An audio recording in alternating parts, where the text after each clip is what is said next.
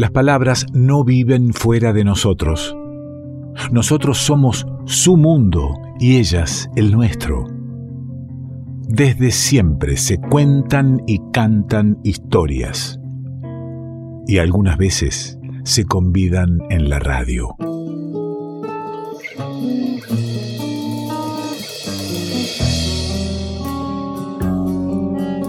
Y las convidamos aquí en la radio con todo gusto, con la compañía del amigo Oscar Marful. ¿Cómo le va, querido? Hola, Ale, querido, ¿cómo estás? ¿Qué dice? Aquí ya este, encarando para, para un cierre de año, así que ya despidiendo en cada programa cada una de las, de las columnas que este año no, nos han hecho tan bien, hemos disfrutado tanto, y, es el, el, tiempo de la reflexión, de las historias, de, de la escritura de la mano suya, querido amigo. Muchas gracias. Yo también lo, he disfrutado muchísimo. Y, y, justamente, Ale, pensaba este, en esta cuestión que decís, que es la última columna que hago este año. Y hay como una tradición que en la literatura, siempre para estas fechas, eh, aparece el cuento de Navidad como figura estelar. Pero hay algo de lo que me gustaría hablar, porque es algo de lo que se habla en estos días mucho ¿Y sabes qué es? ¿Qué? El precio de las cosas. Ah, mire, usted me va a hacer eh, la clásica este, nota navideña donde me va a tirar cuánto sale el pan dulce, a cuánto eh, el árbol de Navidad. Eh, por favor, no me traiga eso. No, no, me amargue a estas horas. No, no, no. Justamente lo que me gustaría distinguir es el precio del valor. Eh, porque sabemos que el precio es la cantidad de dinero que se le asigna a un producto y el valor es la utilidad que tiene este producto para quien lo necesita. Eh, digamos que para un tipo que está muerto de sed en el desierto, es muy probable que un vaso de agua pueda valer más que una Ferrari, ¿no? Absolutamente. Entonces, está el valor real y el precio que se le ponen a las cosas, y hay una diferencia. Mira, hace años en Europa había un chiste sobre argentinos que decía, el negocio es comprar un argentino por lo que vale y venderlo por lo que dice que vale. Sí, claro. Bastante cruel para con nosotros, aunque con un sesgo de, verdad, digamos, ¿no? Eh, y algo así pasa con algunas cosas, por ejemplo, como con el tomate. Una cosa es lo que vale y otra cosa muy distinta es el precio que se le pone. Y te van a decir que el precio lo impone la oferta y la demanda, dice el comerciante, son los valores que dicta el mercado, explicarán por televisión, es el sistema en el que vivimos, decimos todos. Pero ahora, ¿se puede confiar en un sistema que lleva el dinero en camiones blindados mientras deja el desamparo a los chicos que viven en la calle? Apa, y, claro, eh, directamente se trata de cuestionar el sistema que permite eh, esa imagen tan fuerte, pero también el precio del tomate. Tal cual, exactamente, son cosas que van de la mano, ¿no? Eh, vos estás, estamos ahora, como decías, en, este diciembre de 2001, a 20 años de aquel diciembre de 2001, quería decir cuando justamente llegamos a tener el 50% de nuestra población bajo la línea de pobreza, cuando la ciudad se pobló de cartoneros. Y hay mucho escrito acerca de este tema. Oscar, Oscar me, estás hablando del 2001 o del 2021? ¿Eh? Este, se, entra, bien la descripción, ¿eh? Se entra bien la descripción. Estás muy filoso, perfecto. Me parece bárbaro porque además eh, es un poco de lo que te planteaba conversar.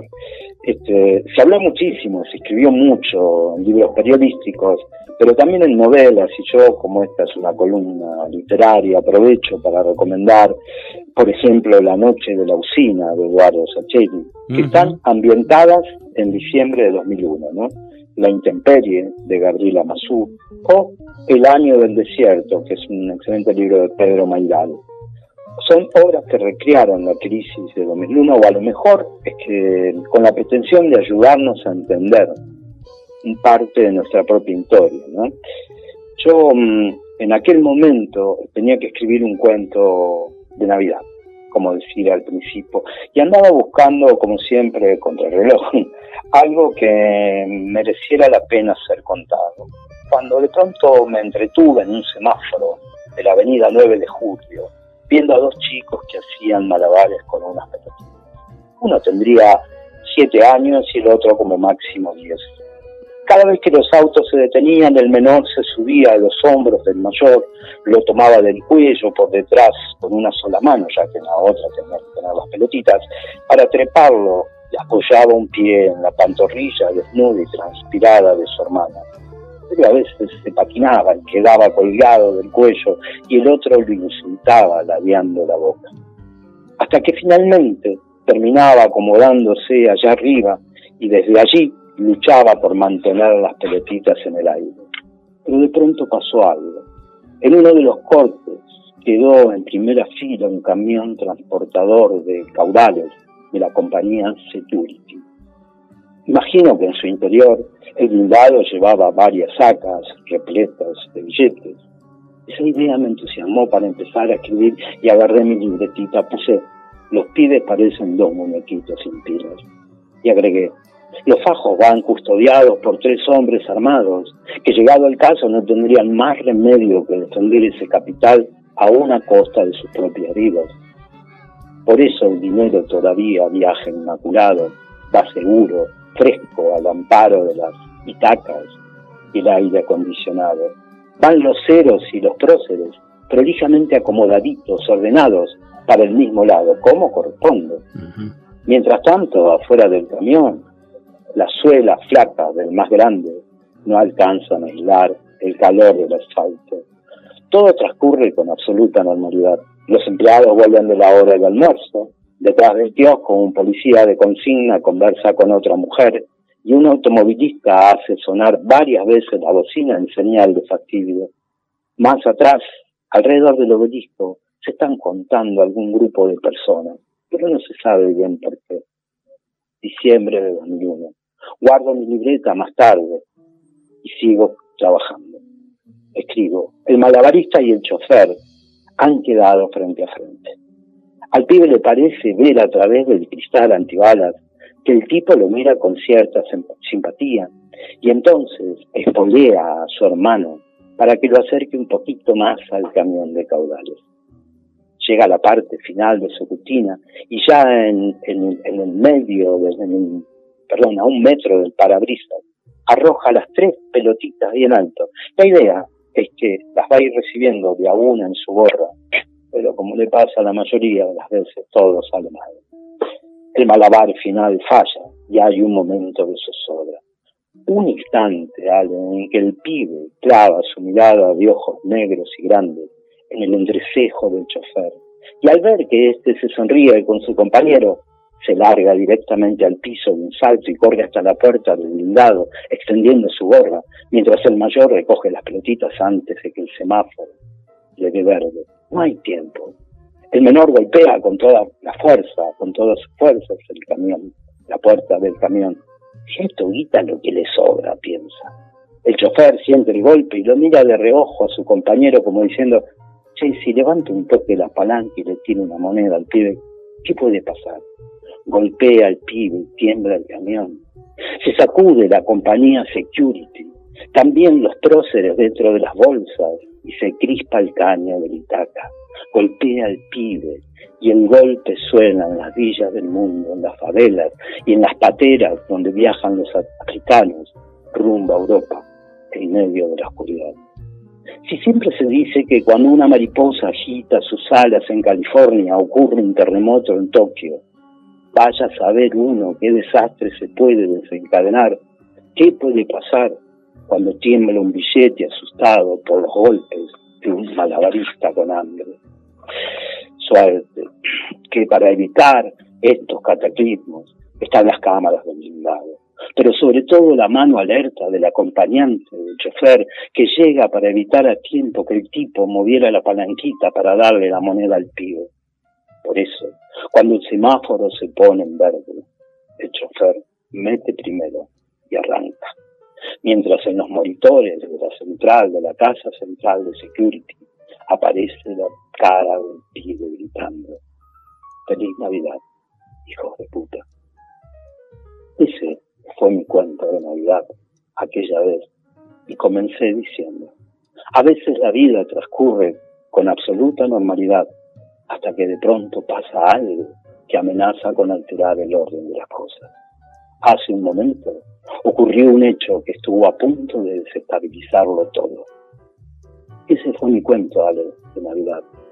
Lo malo es que, como dijiste vos, todavía sigue siendo el mismo. Gracias, Oscar. Gracias por cada uno de los encuentros de este año. Y vamos por, por los que vengan, ¿eh? Sí, claro, claro, compañero, sí, seguro. Te mando un abrazo grande a vos y muchísimas gracias a vos y a toda la audiencia. Te abrazo fuerte, querido. Chao, chao, hasta luego, gracias. El ratito que uno necesita para bajar de, de un texto de Oscar, ¿eh? qué maravilla, qué maravilla. El cuento de 2001 que sigue contándose hoy. Necesito un poquito de música de algún amigo. Vos sabés que mi hija, mi hija tiene 14 y me anda preguntando por estos días si me gusta Babasónicos. Y yo no escucho mucho, no tengo no mucha data de Babasónicos. Entonces, para retrucarle con algo, le dije, eh, sí, eh, me gusta un tema de Babasónicos que lo canta un amigo. Este amigo.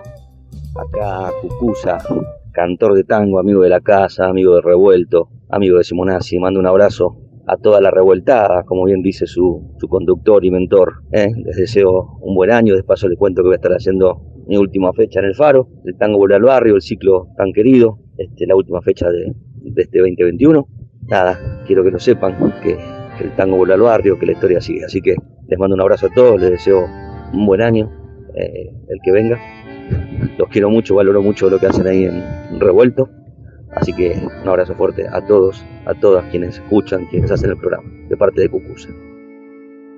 Somos culpables de este amor escandaloso que el fuego mismo de pasión alimentó, que en el remanso de la noche impostergable nos avergüenza seguir sintiéndolo poco a poco.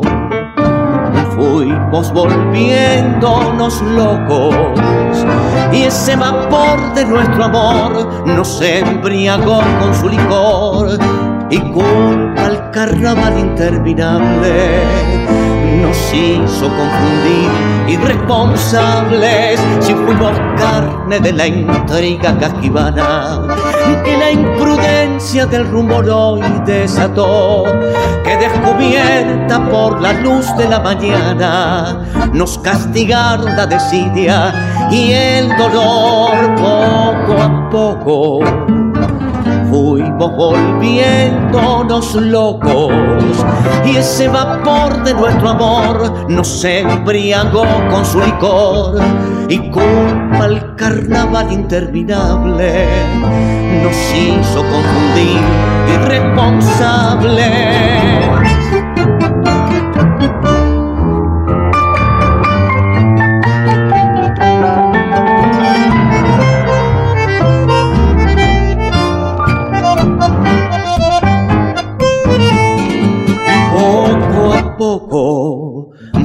Fuimos volviéndonos locos y ese vapor de nuestro amor nos embriagó con su licor y culpa al carnaval interminable nos hizo confundir irresponsables. Revuelto de radio. El todo es más que la suma de sus partes.